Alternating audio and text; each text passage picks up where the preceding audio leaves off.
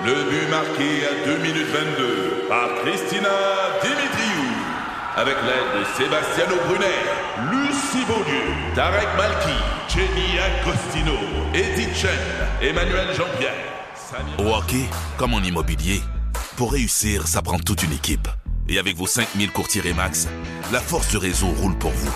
Remax est heureuse de s'associer à Martin McGuire et Danny Dubé pour vous présenter le tout nouveau balado Bon Match. C'est 23. Je suis Christian Page. Je suis journaliste et j'enquête sur les phénomènes étranges et inexpliqués depuis plus de 40 ans. Bienvenue dans mon univers.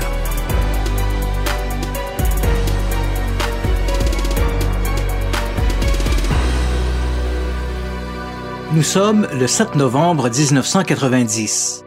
En début de soirée, une dizaine de personnes se prélassent dans la piscine de l'hôtel Hilton Bonaventure à Montréal. Celle-ci a été aménagée sur le toit de la place Bonaventure, l'un des édifices les plus emblématiques du centre-ville, et ses eaux chaudes permettent aux usagers d'en profiter 365 jours par année. Tout autour, sur la terrasse, des touristes discutent et des employés vaquent à leurs occupations. La température est tout près du point de congélation.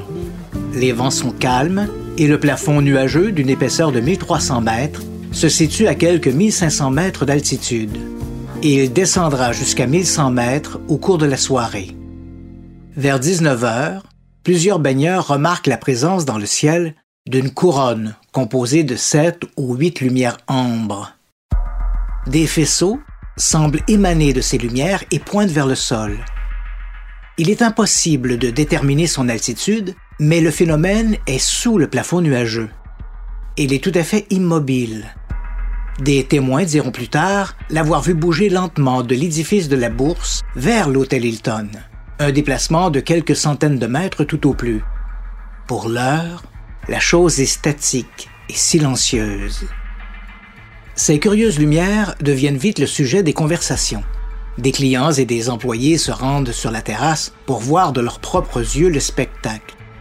Un agent de sécurité, Albert Sterling, contacte le service de police, désigné alors sous l'appellation du service de police de la communauté urbaine de Montréal, ou SPCUM.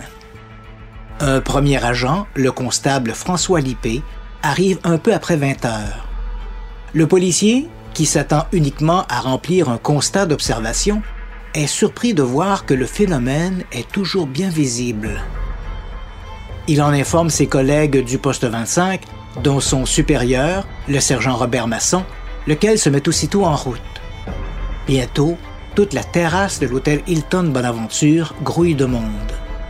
Les policiers commencent par contacter les aéroports internationaux de Dorval et de Mirabel, mais les contrôleurs leur affirment ne rien voir d'inhabituel sur leurs écrans.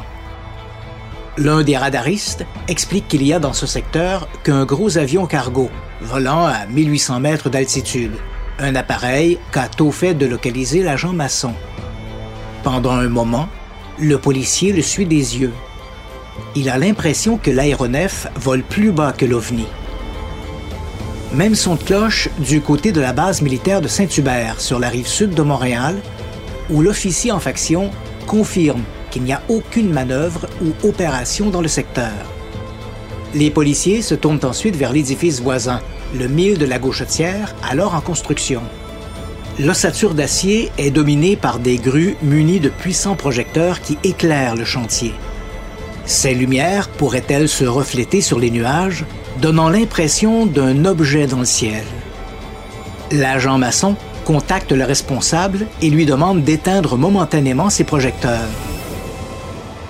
Cela ne change presque rien au phénomène, si ce n'est que le policier a l'impression de distinguer un objet plus sombre au centre de ces lumières. De plus en plus perplexe, l'agent maçon contacte ses collègues de la Gendarmerie royale du Canada, détachement de Montréal. Après tout, le ciel étant de juridiction fédérale, les gendarmes sauront peut-être quoi faire en pareille circonstance. Au bureau de la GRC, on l'informe qu'il existe en effet des procédures dans le cas d'une observation d'OVNI et qu'un de leurs agents devrait bientôt se mettre en route pour l'hôtel Hilton Bonaventure. Entre-temps, une employée de l'hôtel a téléphoné à la salle de rédaction du quotidien La Presse. Sur le point de terminer son quart de travail, le journaliste Marcel Laroche accepte de se rendre sur place. Chemin faisant, il s'étonne que, de la rue, le phénomène ne suscite pas plus d'intérêt.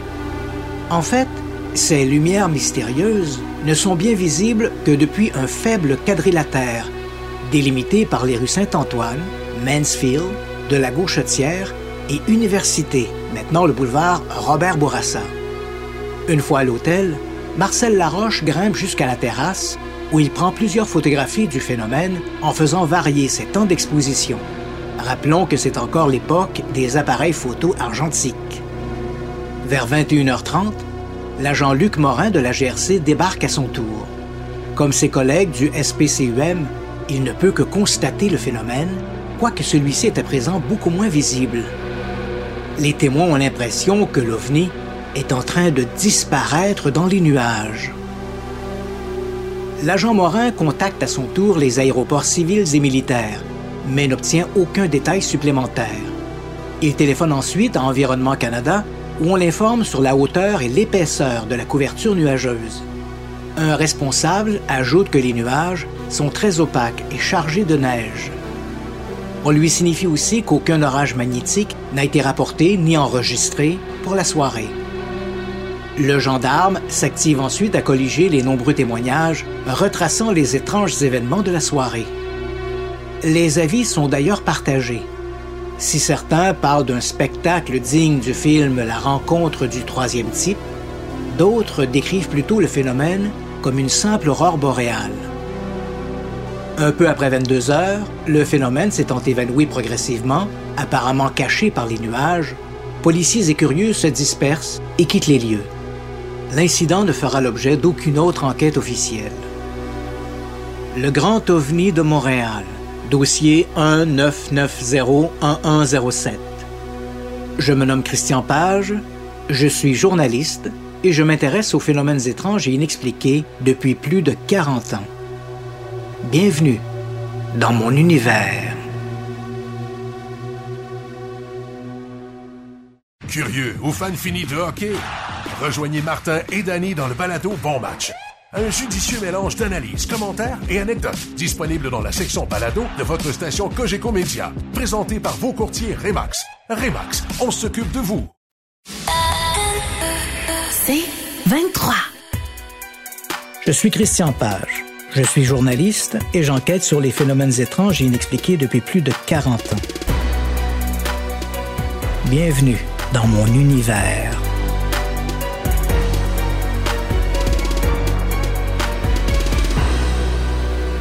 Au lendemain des événements du 7 novembre 1990, l'histoire de cet ovni observé au centre-ville de Montréal est sur toutes les lèvres. Le quotidien La Presse y va même en première page du cliché pris par son journaliste Marcel Laroche. La reproduction de la photographie en noir et blanc n'est pas particulièrement renversante. On n'y voit que deux points blancs sur un fond noir. Pas de quoi fouetter un chat. Et pourtant, ce cliché devient vite la pierre angulaire de ces observations. Si certains parlent avec enthousiasme d'extraterrestres, d'autres, beaucoup plus sceptiques et plus scientifiques, y vont d'explications plus sérieuses. Il faut comprendre que lorsque surviennent des événements étranges, les médias se tournent vers des gens qu'ils croient capables de répondre à leurs interrogations. Malheureusement, ces experts surestiment souvent leurs compétences et ce même si le sujet se situe en dehors de leur champ d'expertise. Cela donne lieu à de navrants biais d'autorité. Le problème est encore plus criant lorsqu'il s'agit de phénomènes paranormaux, comme les ovnis, les fantômes, la réincarnation et autres bizarreries. L'intelligentsia scientifique nourrit de forts préjugés, voire une franche hostilité envers ces thématiques. Questionnés, les scientifiques répondent avec diligence et en termes savants, offrant a priori des explications rationnelles. Malheureusement, ces réponses traduisent plus souvent qu'autrement leurs préjugés et leur méconnaissance du sujet. L'histoire de l'OVNI de la place Bonaventure n'échappe pas à ce pseudo-journalisme élitiste. Ce qui est dommage, c'est que plusieurs des experts interrogés ont la compétence pour proposer une hypothèse rationnelle. Hélas, il préfère la facilité à la vérité. Le 9 novembre 1990, deux jours après les faits, le quotidien La Presse titre Un ovni au centre-ville, probablement un faisceau lumineux très montréalais. Suite alors l'explication de Marc Gilina, un météorologue à Environnement Canada et secrétaire de la Société d'astronomie de Montréal. Selon lui, le phénomène n'était rien d'autre que le reflet de plusieurs sources lumineuses du centre-ville, comme le gyrophare de la place Ville-Marie sur le plafond nuageux. Il ajoute que l'importante couverture nuageuse à rapporter ce soir-là excluait la possibilité d'un phénomène astronomique de type planète ou météore ou d'une aurore boréale. Visiblement, les autres fossoyeurs de l'ufologie, l'étude des ovnis, ne sont pas de son avis. Le même jour, le Journal de Montréal, le principal concurrent de la presse, publie les explications de Robert Lamontagne, un astronome chevronné et astrophysicien attaché à l'Université de Montréal. D'après lui, l'OVNI n'était qu'une aurore boréale. Déjà que voir une aurore boréale depuis le centre-ville de Montréal est quasi impossible, assister à un tel phénomène à travers un plafond nuageux de 1300 mètres d'épaisseur aurait relevé de l'exploit. Toujours ce 9 novembre, le coloré Jean-Luc Mongrain, qui anime une émission de télévision hebdomadaire, Mon grain de reçoit Claude Lafleur, un journaliste scientifique et porte-parole de l'Association des sceptiques du Québec. D'après M. Lafleur, le phénomène n'était probablement qu'un astre, possiblement la planète Mars. Inutile de dire qu'aucun de ces experts n'a fait le moindre effort pour vérifier la pertinence de son hypothèse. S'il l'avait fait, Marc Gilina aurait vite réalisé que son explication du reflet sur les nuages n'avait aucun sens. Pour le soir du 7 novembre, les données d'Environnement Canada, l'employeur de M. Gélina, montrent que le plafond nuageux est passé de 1500 à 1100 mètres. S'il s'agissait d'un reflet sur les nuages, le phénomène serait devenu plus intense et plus concentré, et ce au fur et à mesure que descendait cette couverture, comme lorsque l'on approche une lampe d'un écran. Dans le cas de l'OVNI de Montréal, c'est l'inverse qui s'est produit. Plus les nuages descendaient, plus le phénomène perdait en intensité. Visiblement, Marc Gilina n'a pas jugé bon de lire le compte-rendu des témoins. S'il s'agissait d'un phénomène de réflexion, celui-ci n'avait rien à voir avec les nuages. Même laxisme du côté de Robert Lamontagne et de son aurore boréale. Il lui aurait suffi de quelques coups de fil pour apprendre que le plafond nuageux était ce soir-là de 1300 mètres d'épaisseur et que ces nuages étaient très opaques parce que chargés de neige. Dans ce contexte, on voit mal comment les gens réunis sur la terrasse de l'hôtel Hilton auraient pu voir ces arabesques célestes. Il faut savoir que les aurores boréales, tout comme les aurores australes, sont provoquées par les vents solaires qui s'engouffrent dans l'atmosphère terrestre par les pôles. Ce faisant, ces vents ionisent l'air, générant ces magnifiques vagues lumineuses. Ce phénomène se produit dans les couches supérieures de l'atmosphère, bien au-delà du plafond nuageux. Le phénomène entraîne généralement de fortes perturbations dans les champs électromagnétiques de la Terre. Là encore, il aurait suffi à Robert Lamontagne de peu d'efforts pour apprendre que les relevés du satellite GEOS 7, qui à cette époque documentait les variations magnétiques dans l'atmosphère de l'Amérique du Nord, ne montraient aucune perturbation importante pour la soirée du 7 novembre 1990. Exit l'aurore boréale. Quant à l'explication d'un phénomène astronomique proposé par Claude Lafleur, l'importante couverture nuageuse ferme la porte à cette explication. Qui plus est, le soir du 7 novembre 1990, la seule planète par temps clair qui aurait pu être confondue à un ovni était la planète Mars. Malheureusement pour Claude Lafleur, cette planète était très basse sur l'horizon, moins de 45 degrés, donc difficile à confondre avec des lumières surplombant le centre-ville de Montréal. Puis, Marc Gilina, le météorologue d'Environnement Canada, en rajoute une couche. En mars 1991, six mois après les événements, celui-là même qui clamait haut et fort que l'OVNI de Montréal ne pouvait pas être une aurore boréale à cause du plafond nuageux, se ravise. Dans un article publié dans les pages du Québec astronomique, M. Gélina écrit qu'il ne pouvait s'agir en fin de compte que d'une aurore boréale. À travers une nouvelle mouture d'arguments, et malgré l'absence admise de perturbations magnétiques pour la soirée du 7 novembre 1990, l'auteur soutient qu'il s'agissait pourtant de la seule explication vraisemblable.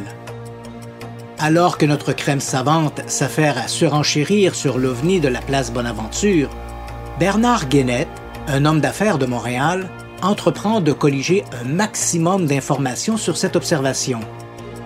Il faut dire que sa démarche est motivée à la fois par son intérêt pour le sujet, mais aussi par sa propre expérience.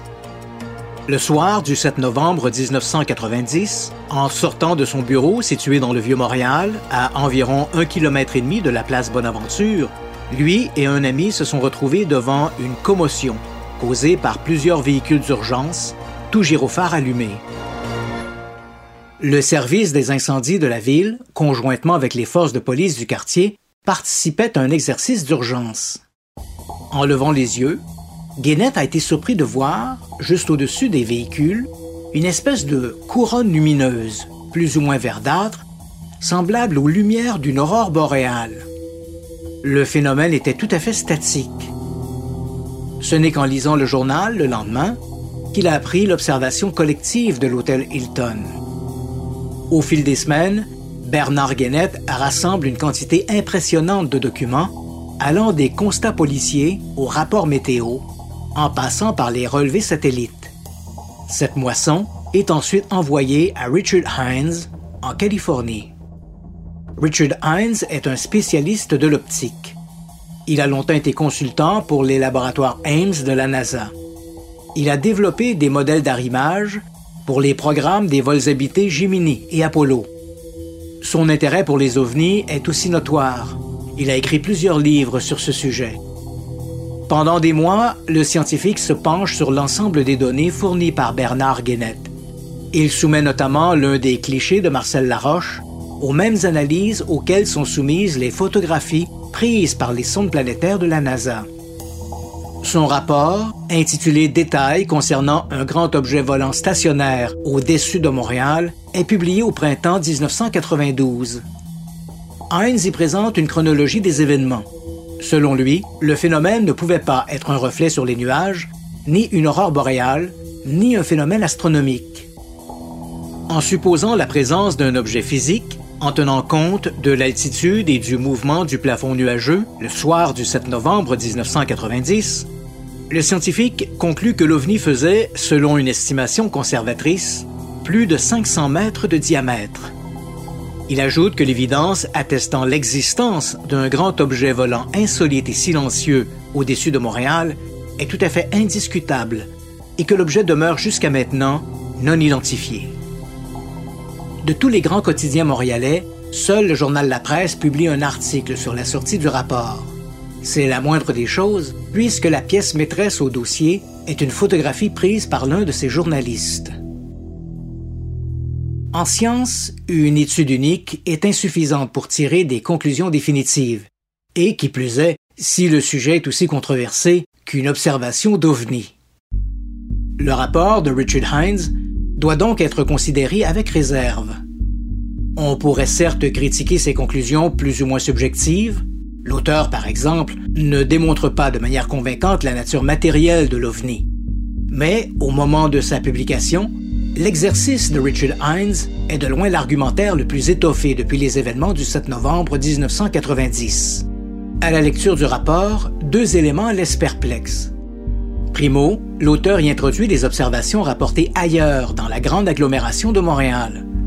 Vers 20h15, par exemple, une mère et sa fille qui circulaient sur le boulevard Champlain, à quelques 7 km de l'hôtel Hilton Bonaventure, auraient aperçu dans le ciel deux gros phares entouré de lumières plus petites. Le phénomène était immobile et silencieux. Rappelons qu'à ce moment-là, à des kilomètres plus au sud, les gens réunis sur la terrasse de l'hôtel Hilton étaient en plein dans leur épisode ovni. L'auteur inclut également le témoignage de Pierre Comartin qui, entre 22h30 et 23h, aurait observé une espèce de boomerang lumineux au-dessus du stade olympique. Heinz associe ses observations à celles de l'hôtel Hilton Bonaventure, en laissant sous-entendre qu'il s'agissait d'un seul et même grand objet faisant des allers-retours ou se dédoublant dans le ciel de la métropole. Heinz avait peut-être raison d'associer ses observations, mais pas pour les conclusions qu'il défend. Le second élément qui dérange, c'est son analyse de la photographie de Marcel Laroche. Heinz affirme que les jets de lumière verdâtre que l'on distingue sur le cliché ne sont que des reflets dans la caméra.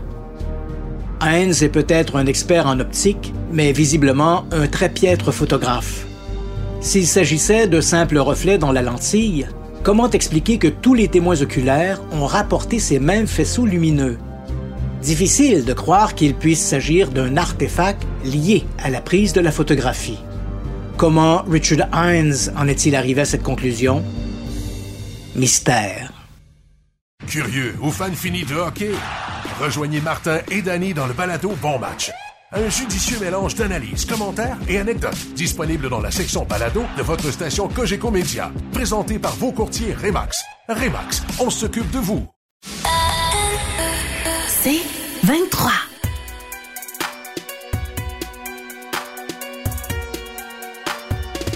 Je suis Christian Page. Je suis journaliste et j'enquête sur les phénomènes étranges et inexpliqués depuis plus de 40 ans. Bienvenue dans mon univers.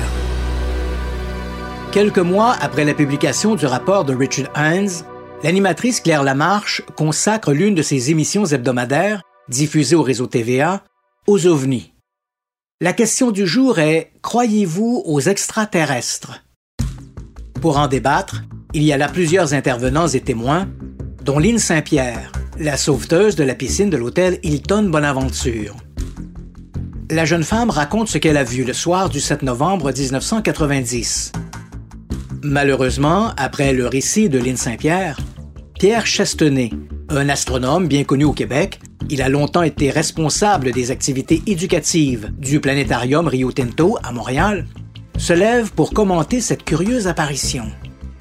L'OVNI, selon lui, n'était que le reflet des lumières de la grue du mille de la gauchetière sur le plafond nuageux. Comment, avec toute la médiatisation faite autour de cette histoire, peut-on encore évoquer cette explication? Malheureusement, comme ses prédécesseurs, Pierre Chastenay préfère partager ses préjugés plutôt que son savoir. Quoi qu'il en soit, cette explication des lumières de la grue, évoquée devant plus de 1 million de téléspectateurs, vient sceller l'histoire de l'OVNI de Montréal.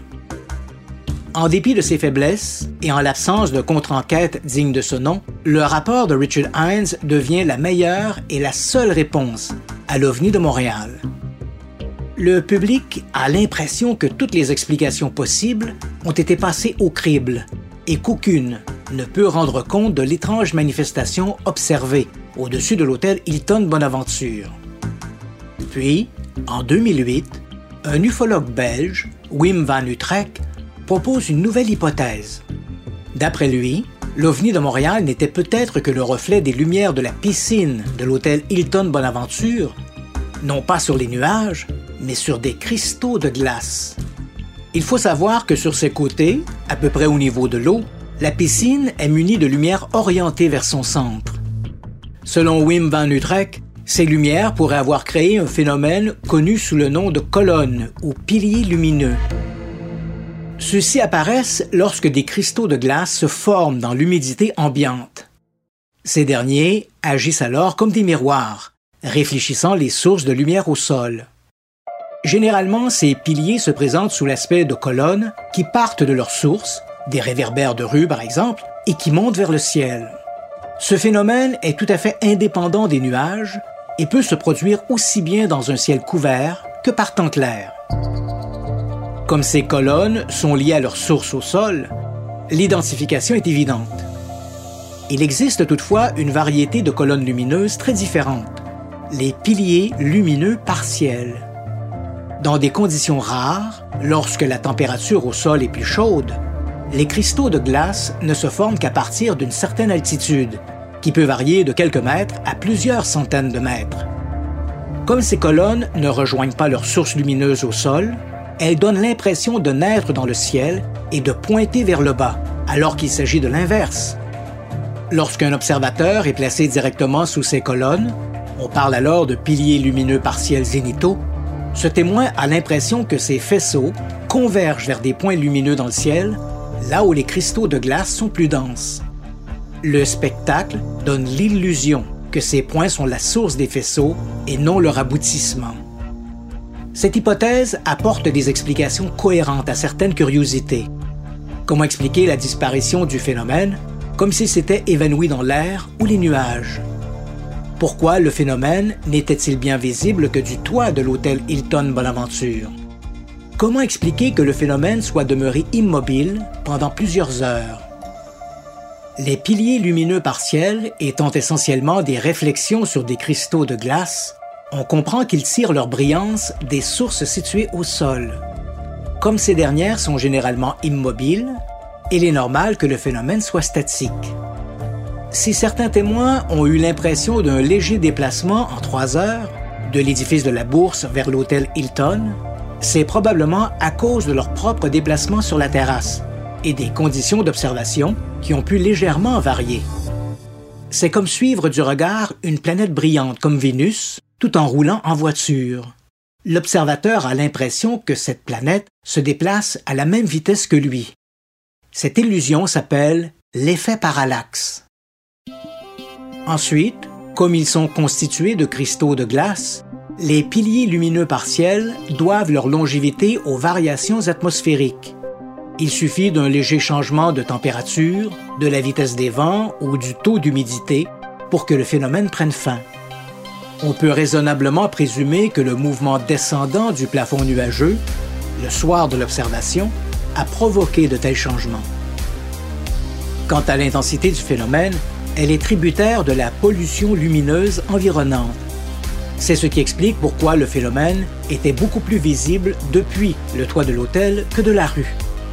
Au niveau du sol, les enseignes et les réverbères hypothéquaient l'observation. Bien sûr, cette hypothèse doit être considérée uniquement pour ce qu'elle est, une hypothèse. À ce jour, elle demeure néanmoins la solution la plus vraisemblable au phénomène observé le 7 novembre 1990 au-dessus de la place Bonaventure. Mais cette explication est loin de faire l'unanimité. L'affaire de l'OVNI de la place Bonaventure jouit d'un tel aura auprès de certains ufologues québécois, principalement les tenants de l'hypothèse extraterrestre, que le simple fait de proposer une explication alternative devient un crime de lèse-majesté. C'est le syndrome de ne touchez pas à mes secoupes volantes. Lorsque l'explication des piliers lumineux zinitaux partiels a été avancée, qui pourtant ne reste qu'une hypothèse, une poignée d'ufologues se sont insurgés. Certains ont entrepris de retrouver des témoins de l'OVNI de Montréal des années après les faits. Dans une série de vidéos rapidement mises en ligne sur YouTube, ils ont retrouvé quelques témoins des événements du 7 novembre 1990. Certains présents à l'hôtel Hilton, d'autres se trouvant ailleurs dans Montréal ou sa proche banlieue. Une brochette problématique. Comment être certain que tous ces gens parlent bel et bien du même phénomène? Leur récit n'ayant pas été colligé immédiatement après les faits, il est à présent impossible de déterminer si ces gens se réfèrent tous au phénomène du 7 novembre 1990. La problématique ne s'arrête pas là. Dans leur volonté de déboulonner à tout prix l'hypothèse des piliers lumineux partiels, ces ufologues ont insisté sur le côté factuel de ces témoignages, comme si le passage du temps n'avait eu aucun effet sur les mémoires à l'audition, et ce sans remettre en question la bonne foi des témoins, plusieurs récits montrent pourtant comment la médiatisation de ces événements a altéré la qualité des souvenirs. Un témoin, par exemple, parle d'un objet circulaire muni de lumières rouges et vertes qui tournait sur lui-même. On ne retrouve aucune description du genre dans les témoignages originaux, que ce soit ceux colligés par les policiers ou ceux recueillis par les ufologues et les journalistes de l'époque. Les rapports de la police de Montréal et de la GRC parlent essentiellement de lumière jaune ou ambre avec des faisceaux projetés vers le bas. Si certains témoins ont mentionné avoir vu le phénomène se déplacer légèrement de l'édifice de la Bourse vers l'hôtel Hilton, quelques centaines de mètres tout au plus, Les agents sur place, eux, n'ont noté aucun déplacement significatif. Ni les policiers ni les témoins cités dans ces rapports ne parlent non plus d'un objet rotatif, muni de lumières rouges et vertes. Ce témoin aurait-il été le seul à voir ces détails? J'en doute. Dans leur souci d'être les fossoyeurs de l'hypothèse des piliers lumineux, ces ufologues engagés ont oublié deux des règles d'or de toute enquête sérieuse. Toujours retourner aux témoignages originaux, ceux colligés immédiatement après les faits, et ne jamais favoriser un témoignage au détriment d'une preuve matérielle. Dans le cas de l'OVNI de l'hôtel Hilton Bonaventure, cette preuve est la photographie du journaliste Marcel Laroche. Certes, ce cliché ne serait constitué une preuve à lui seul, mais comme il montre un événement observé par de nombreux témoins, il est un ajout de poids. Or, que montre la photographie de Marcel Laroche? Des lumières ambres, blafardes, entouré de faisceaux verts. Pas de soucoupe, pas de lumière clignotante et pas de hublot. Bref, un phénomène drôlement semblable à des piliers lumineux zénitho-partiels photographiés ailleurs dans le monde. Dans cet exercice, qui tient plus du biais de confirmation que d'une enquête, les ufologues ont inclus des témoins qui n'étaient pas à l'hôtel Hilton Bonaventure le 7 novembre 1990. C'est le cas de Pierre Comartin, également mentionné dans le rapport de Richard Hines. Monsieur Comartin circulait dans le secteur du parc olympique où, vers 22h30, il aurait observé dans le ciel un objet lumineux en forme de boomerang.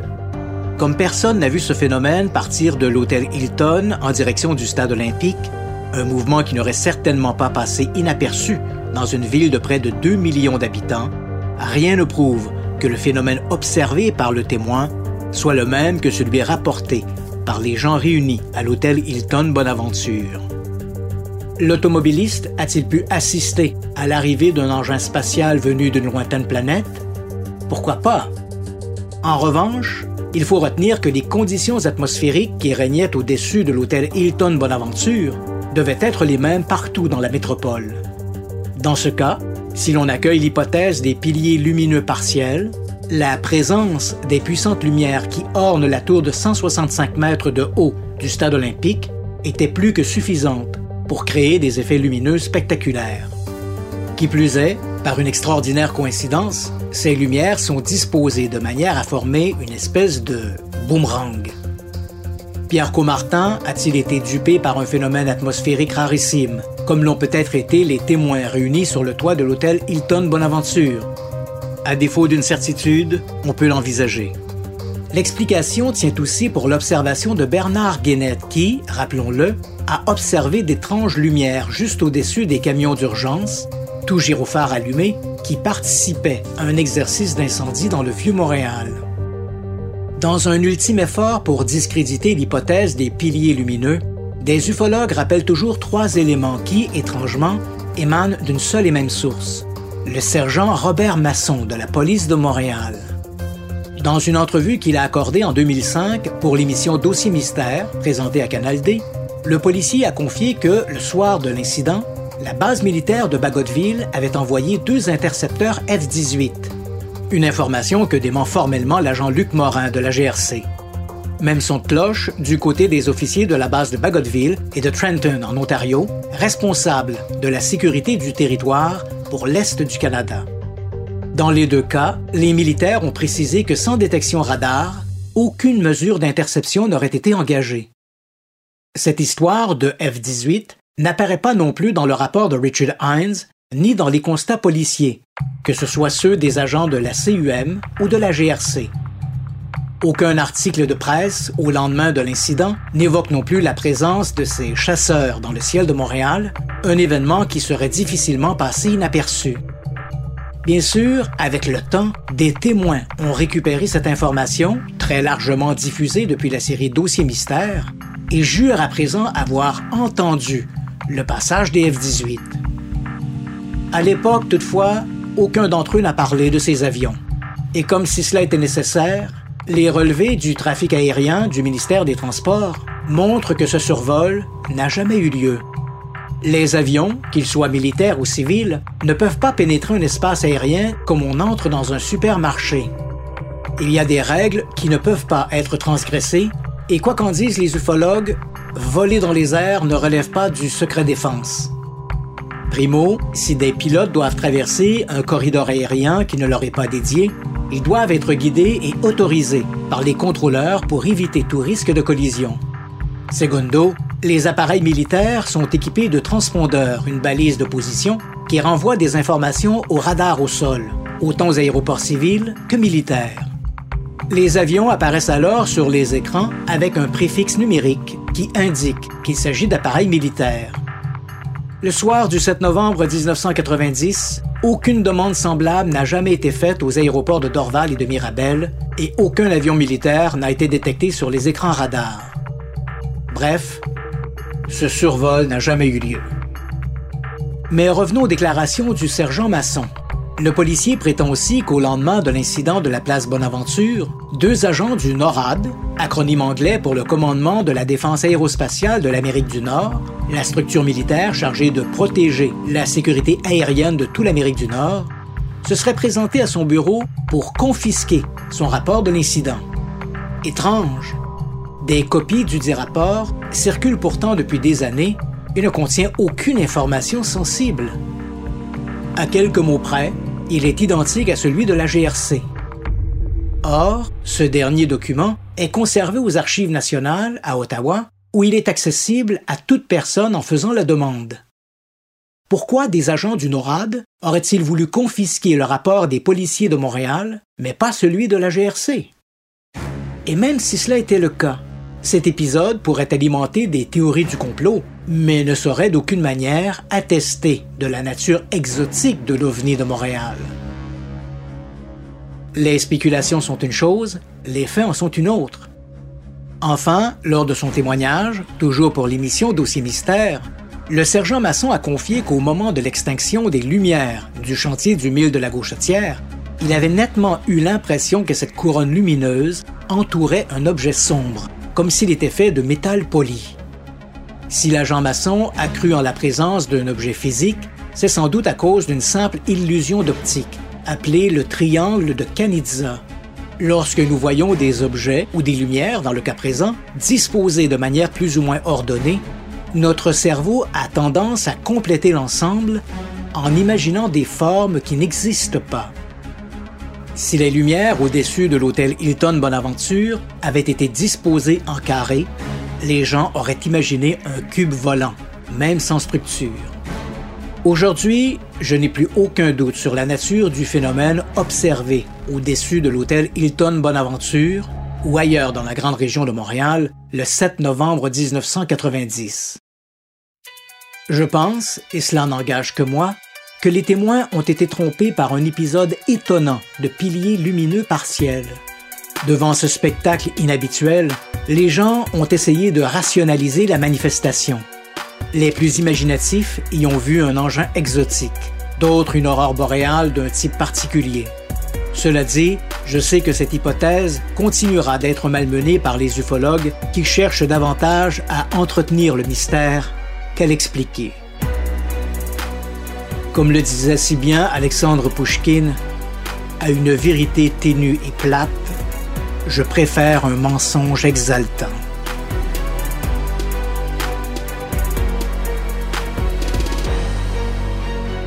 Je suis Christian Page. Je suis journaliste et j'enquête sur les phénomènes étranges et inexpliqués depuis plus de 40 ans. Bienvenue dans mon univers.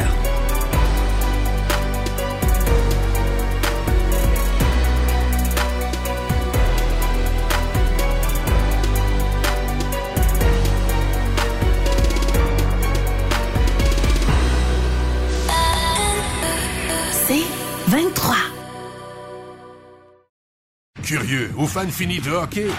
Rejoignez Martin et Danny dans le balado Bon Match. Un judicieux mélange d'analyses, commentaires et anecdotes disponible dans la section balado de votre station Cogeco Média. Présenté par vos courtiers Remax. Remax, on s'occupe de vous.